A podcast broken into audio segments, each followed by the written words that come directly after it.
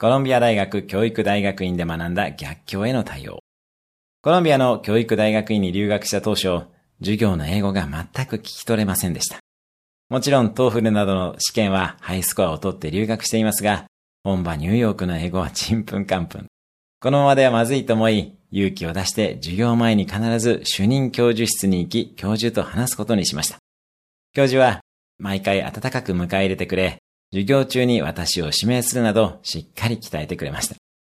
また、留学後もアメリカに行くたびに家に泊めてくれるようにまでなりました。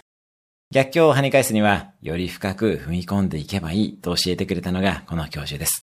逆境には目を背けずにしっかりと向き合っていきましょう。今日のおすすめアクションです。今の一番の障害にしっかりと向き合ってみる。